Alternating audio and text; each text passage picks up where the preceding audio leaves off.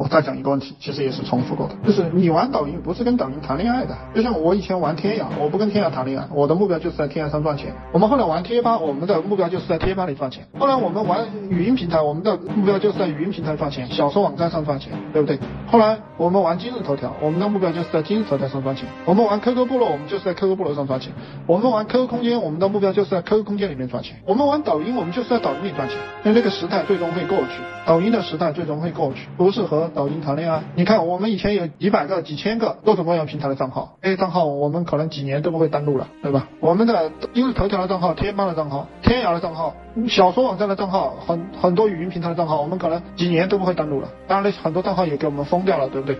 如果我们和这个平台谈恋爱，和这些账号谈恋爱，我们没有赚到钱，那我们终究是一地鸡毛。比如说，我们做一个抖音账号，我们这个账号做了几十万粉丝，名气很大。我们没有捞到钱，我们就走了，或者说就被抖音封了。那这就是傻逼当中的战斗机，懂吗？懂了，打个七。我们的目标就是奔着变现收钱去的，各位，我们的目标就是奔着收钱去的，千万不要忘了这个目标啊！我告诉你，从我在抖音里啊见到很多人，我在抖音啊，包括我们社群的一些人，我们社群里有个小妹妹在抖音里有两百多万粉丝，我偶尔刷到她的直播间。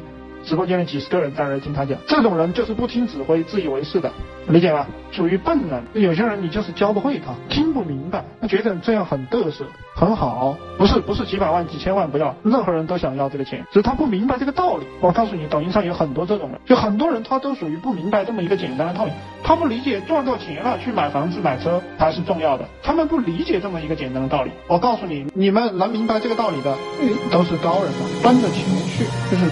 我们一定要用最快的速度去赚到钱。你说其他的东西，你说的再愉快，都是麻痹自己。最终你赚到钱了，这就是愉快的啊！这个经验也送给大家啊。比如说你在社会上跟人交往，那么有些人他会给你东说西说的，让你是让你的目标不是奔着钱去的，你就要注意这帮人了。一般都是坑，对对，就是骗子吧。所以我们一定要奔着钱去，因为你的目标就是赚钱。然后我们的课讲好，的目标也是赚钱。当然，我们也可以讲钱是一个结果哈，我们可以这样去讲，钱是一个结果。我们说课讲好才是我们的目标，钱是一个顺带的结果。